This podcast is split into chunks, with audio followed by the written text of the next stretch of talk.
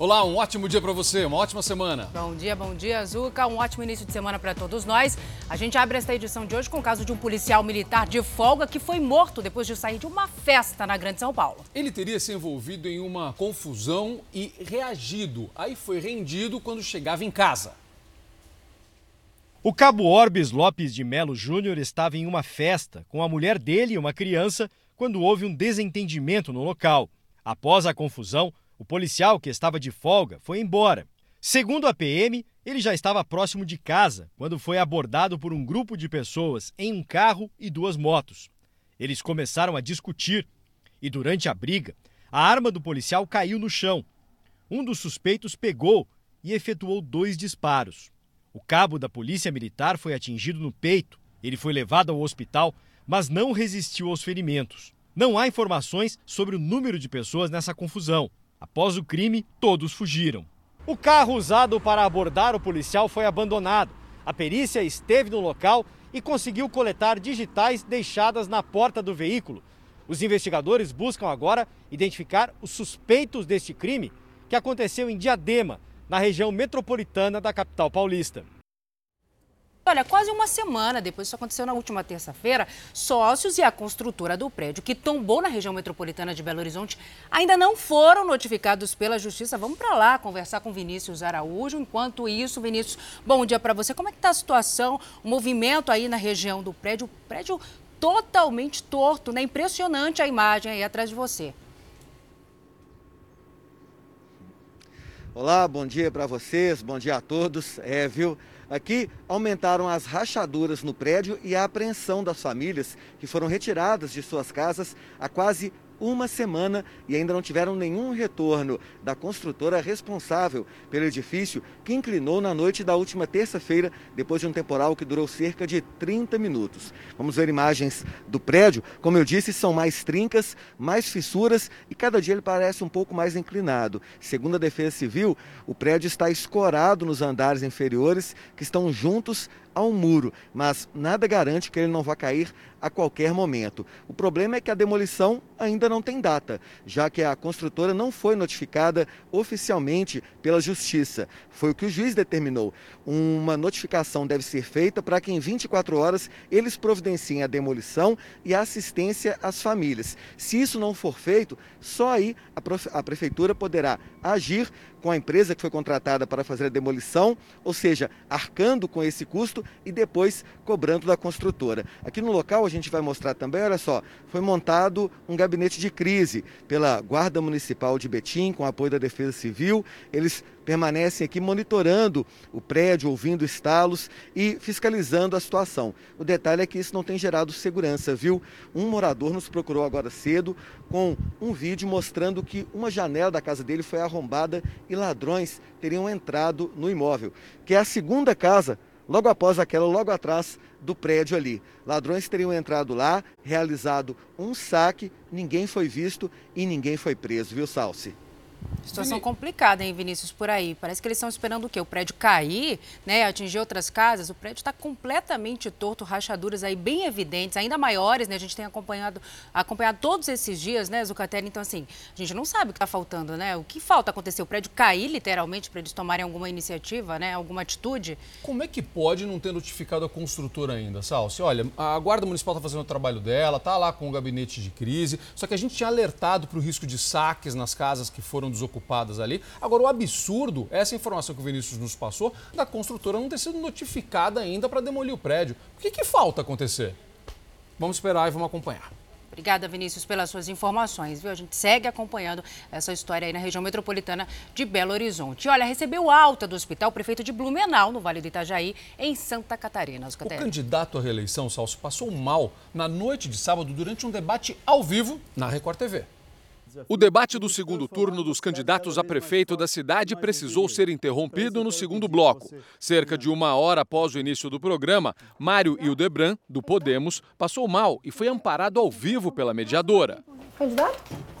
O senhor quer, o senhor quer sentar? Alguém traz um banquinho, por gentileza, para o candidato, por gentileza. Senhor... O candidato da oposição, João Paulo Kleinumbim, abriu mão das considerações finais e o debate foi encerrado. Mário Hildebrand, que também é o atual prefeito de Blumenau, foi encaminhado para um hospital particular da cidade, onde ficou internado. De acordo com a assessoria, Mário teve uma queda de pressão arterial por causa da rotina intensa dos últimos meses.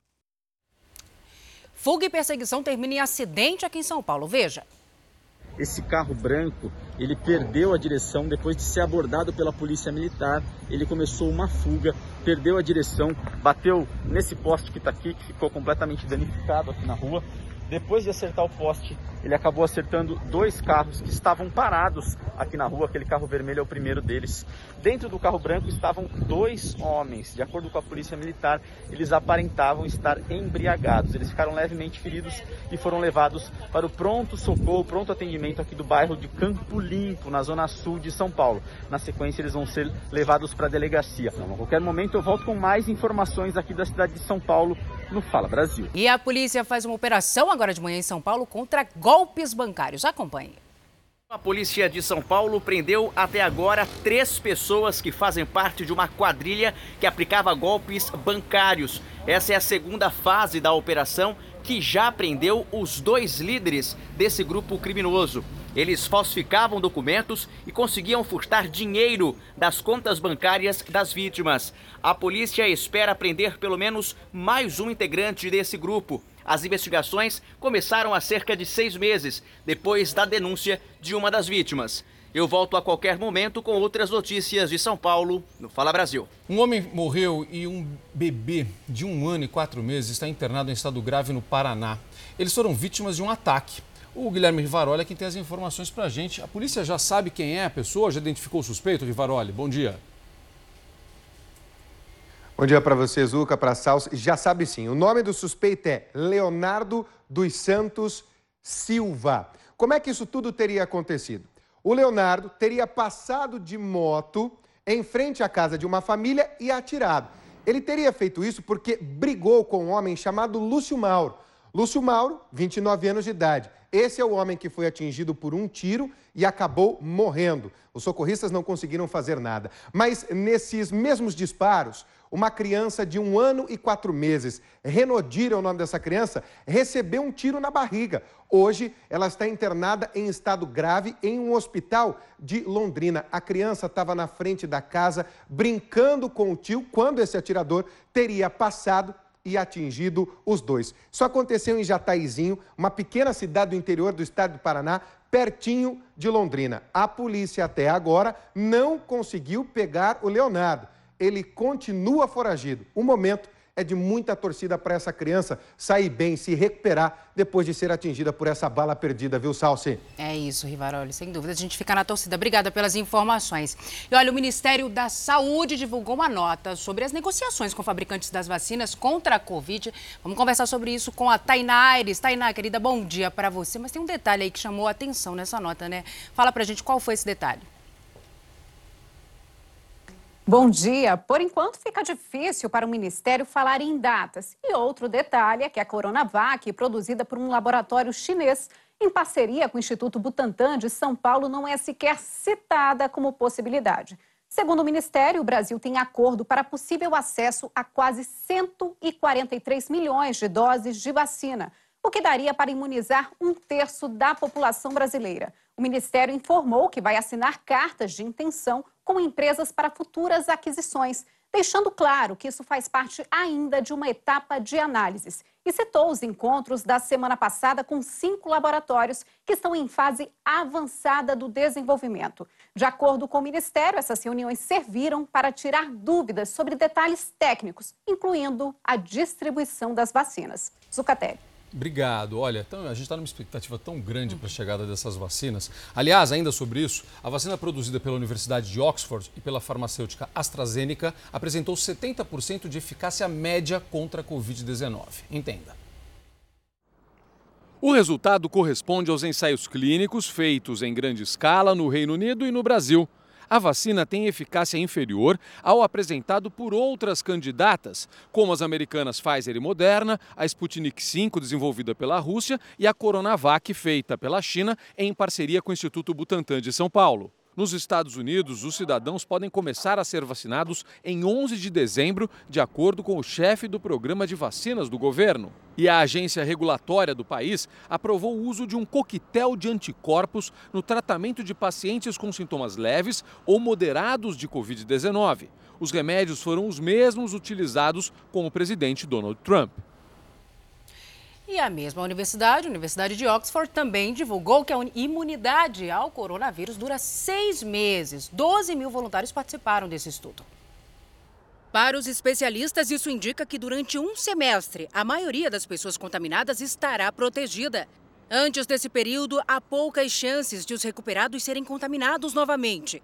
O estudo ainda precisa ser revisado pela comunidade científica antes de ser publicado em revista especializada mas é baseado em uma análise feita com profissionais da saúde que tiveram coronavírus. A OMS recebeu a notícia com otimismo, porque dessa forma haverá o tempo certo para a aplicação de doses da futura vacina. Por outro lado, o Imperial College, Universidade de Londres, divulgou que a imunidade dos curados após um contágio diminui rapidamente, principalmente em casos assintomáticos, o que pode tornar a pessoa suscetível à reinfecção. Bom dia. O Ministério da Saúde espera receber esta semana um estudo para saber se é possível estender o prazo de validade de testes de Covid estocados. A manifestação veio depois da publicação de reportagens indicando que quase 7 milhões de testes usados para colher material do nariz e da garganta poderão perder a validade em janeiro. O material está num depósito em Guarulhos, região metropolitana de São Paulo, e a estimativa é de que tenha custado 290 milhões de reais. Eu volto a qualquer momento com mais informações aqui de Brasília para o Fala Brasil. A polícia vai começar a ouvir hoje as testemunhas sobre a queda de um elevador de cargas num mercado no Rio Grande do Sul. Alexandre Gamon é que tem as informações para a gente. Bom dia, meu amigo. Já se sabe o que pode ter causado o acidente? Bom dia, Zucatelli. Bom dia a todos. O laudo deve sair em até 30 dias. O acidente aconteceu no depósito do supermercado. A mulher, identificada como Beatriz Fátima Montano da Silva, de 49 anos, que é chefe da padaria, estava trabalhando e morreu com a queda do elevador utilizado pelos funcionários. Ainda não há detalhes de como aconteceu, mas, de acordo com testemunhas, pode ter havido sim uma falha mecânica no equipamento. O Instituto Geral de Perícias fez o levantamento no local do acidente. Os clientes e funcionários saíram para que o supermercado fosse interditado. Salce. E olha, uma expectativa de faturamento de 7 bilhões de reais é assim que o comércio espera Black Friday. Já está fazendo compra? Ainda não, mas já estou dando uma olhada, viu, aí nos sites, vamos ver. Olha só, para não cair em pegadinhas, muitos consumidores já estão nas ruas para comparar os preços, essa é a dica. Consumidor prevenido faz como a Verônica. Ela está de olho em um jogo de panelas, pesquisando preços para ver onde o desconto é maior porque eu achava que era o mesmo preço. O mesmo preço, mas no site está mais barato.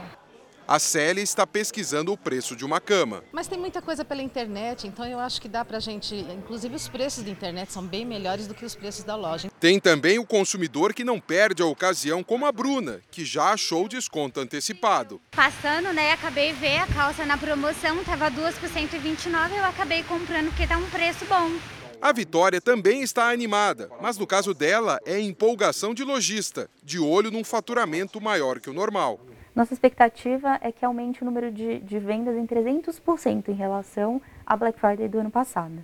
As bolsas devem ser as campeãs de vendas, mas no estoque da loja virtual também há sapatos, roupas e acessórios. Em média, cada peça custa 800 reais.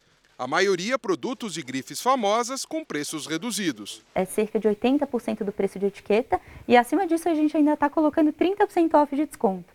Então, de fato, é, a promoção para Black Friday está bem agressiva. Depois dos itens de beleza e perfumaria, o setor de moda e acessórios é o que deve ter a maior alta nas vendas da Black Friday, de acordo com a ABECOM, Associação Brasileira de Comércio Eletrônico. Em seguida, a previsão é que venham móveis, produtos de esporte e lazer, brinquedos, telefonia, eletrodomésticos e eletrônicos. Na média, a ABCom estima um aumento de 77% nas vendas da Black Friday, na comparação com o ano passado.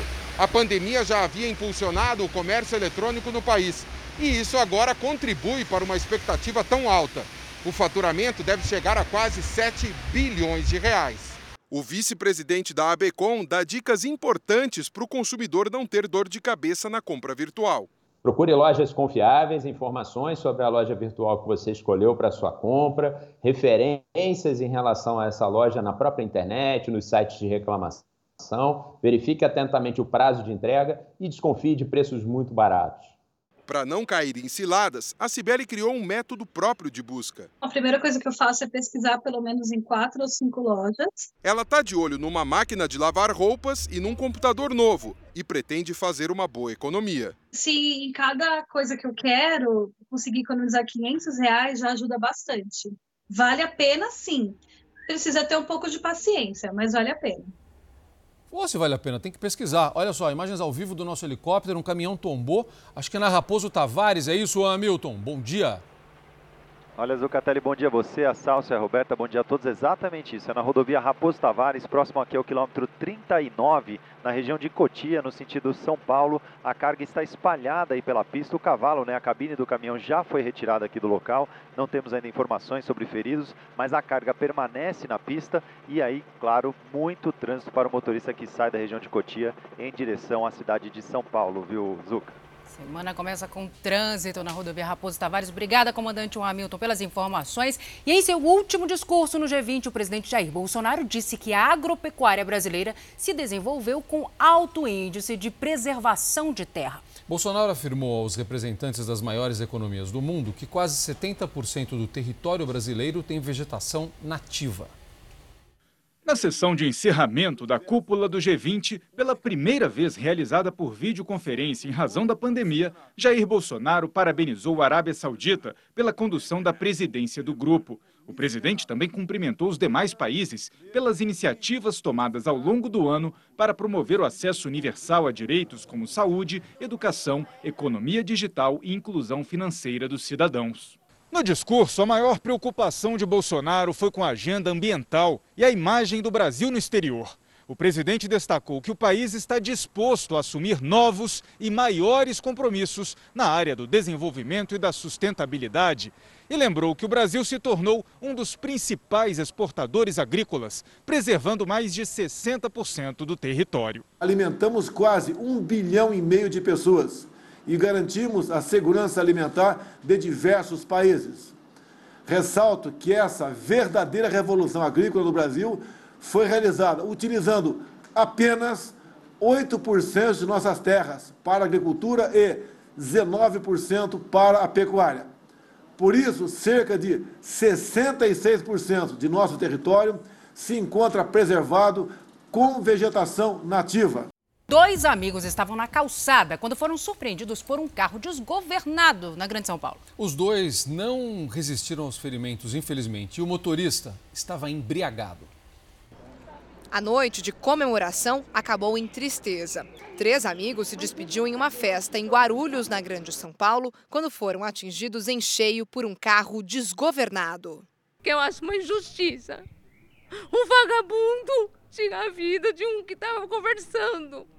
Segundo testemunhas que não quiseram gravar a entrevista, o motorista estaria bêbado no momento do acidente e garrafas de bebida teriam sido encontradas dentro do carro. Ele ainda teria tentado pular para o banco de trás para fingir que não estava dirigindo. Tudo isso está sendo investigado pela polícia. Um duas pessoas têm bebida até dentro do carro. O motorista estava em alta velocidade e teria perdido o controle do carro quando chegou na valeta do cruzamento. Com a força do impacto, trocou de faixa e acertou os amigos, que estavam na calçada. Eles foram jogados a cerca de 30 metros. Yuri Mendes, de 23 anos, e Kleber Bicudo, de 35, morreram na hora. O motorista foi pra, saiu do volante e foi para o banco de trás e falou que não foi ele. Pessoas que estavam no entorno partiram para cima do motorista e passageiro. Um dos amigos, que também foi atingido, foi levado para o hospital com um ferimento grave na cabeça.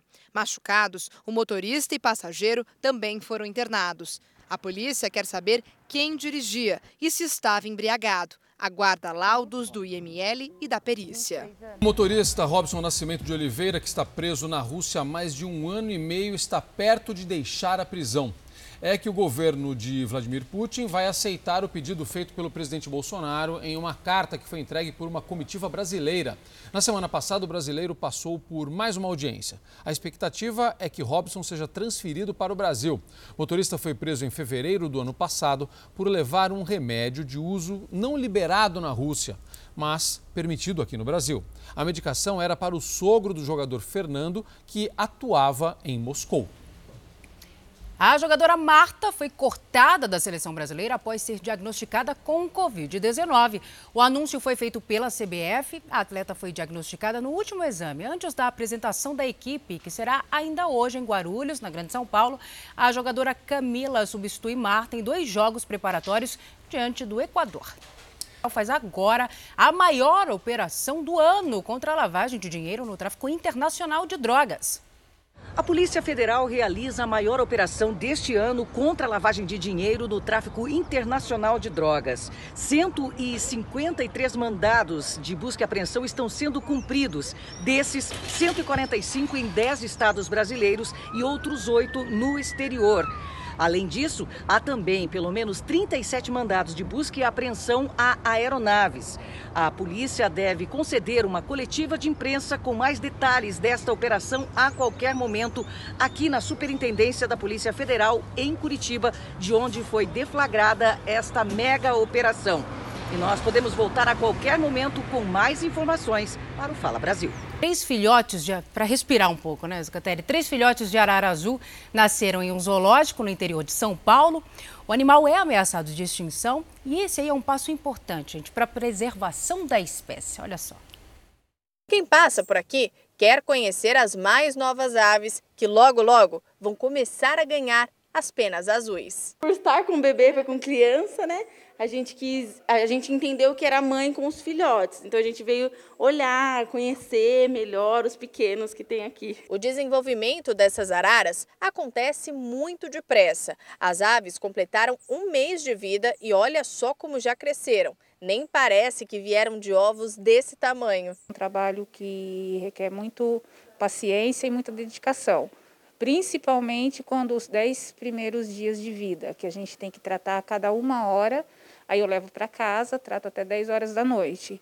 Agora, todo dia a gente chega de manhã, pesa, e vamos supor, deu 300 gramas. Ela vai comer 10% de alimentação, que seria 30 ml por vez, cada alimentação. Além dos pais dos filhotes que estão juntos há três anos e atualmente isolados numa área de reprodução que é restrita ao público, o Zoo Parque de Itatiba tem mais um casal apaixonado que pode gerar mais aves da espécie. A arara é romântica por natureza. Ela escolhe um único par para a vida toda. E com esse casal aí, foi amor à primeira vista. Desde que as aves vieram para cá, há cerca de 30 dias, elas estão nesse clima de love. A grande aposta do Zoo Park é que esse par seja o próximo a se reproduzir. A gente está super esperançoso, porque eles estão bem acasalados, estão namorando bastante e quem sabe aí vai ter mais ovinhos.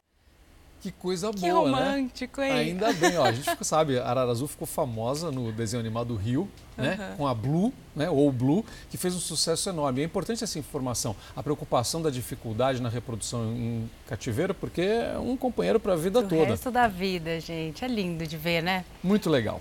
Tá preparado para uma polêmica, Salsi? Vamos lá. Sempre. Essa é boa, hein? Essa é boa. A famosa estilista Carolina Herrera reprovou o uso de cabelos longos por mulheres acima dos 40 anos. Não.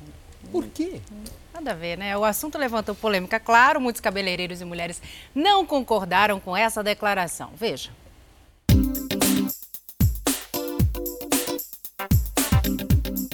A Vera, de 55 anos, usava o cabelo curto, mas resolveu fazer uma extensão capilar e adorou o resultado amaram, elogiam o tempo todo eu com esse cabelo. Eu fico, fiquei muito mais segura. Eu acho que cabelo é uma coisa que te eleva demais a sua autoestima. A aparência e a convicção da advogada vão contra uma declaração feita por Carolina Herrera, estilista venezuelana de 81 anos. Radicada nos Estados Unidos, ela é considerada uma das lendas da indústria da moda. Em entrevista a um jornal britânico, Herrera declarou que a mulher não deve querer aparentar uma idade que não tem, ou ficará ridícula. E que mulheres acima dos 40 anos não devem usar cabelos longos. O assunto causou polêmica. A Meg não concorda. Ela foi a responsável pela transformação no cabelo da Vera. A cabeleireira diz que a maioria das clientes dela tem entre 35 e 55 anos e que a mentalidade hoje é outra. Na década de 80, 90, as mulheres acima de 40 anos eram consideradas mais idosas, né, digamos assim, já estavam entrando nessa fase. Hoje não é assim mais, né? Nós viemos aqui até esse salão de beleza para saber a opinião de um especialista. O Miro Pereira, além de cabeleireiro, é consultor para cabelo e estilo. Então ele pode falar com conhecimento técnico se a Meg e a Vera estão certas ou se é a famosa Carolina Herrera que tem razão. A Carolina Herrera, que me perdoe, eu acho ela extremamente chique e o trabalho dela como estilista, assim, louvável. Mas uma mulher de, de 40 anos, ela é uma mulher hoje de 30 anos. E isso faz com que ela possa ousar. Para ele, o cabelo mais longo tem vantagens. Quando o cabelo alonga, quando alongamos isso aqui, alongamos a silhueta, o rosto, o corpo, tudo bem junto. A Milene, de 41 anos, não pensa em deixar o cabelo curto. Para mim e para muitas outras mulheres, o cabelão ele faz parte de um conjunto, de uma personalidade que a gente constrói ao longo dos anos. Esse também é o pensamento da Isabela, de 52 anos. Existem mulheres que decidem manter o cabelo independente do rótulo de que o cabelo envelhece ou que a mulher não pode, depois de certa idade, manter o cabelo comprido. Para elas, o mais importante é se sentir bem ao se olhar no espelho. E é isso, e fim de importante papo. é ser deixa, feliz, né? Deixa a mulher É usar o isso. cabelo do jeito que ela quiser. Fala Brasil termina agora. Um excelente dia para você.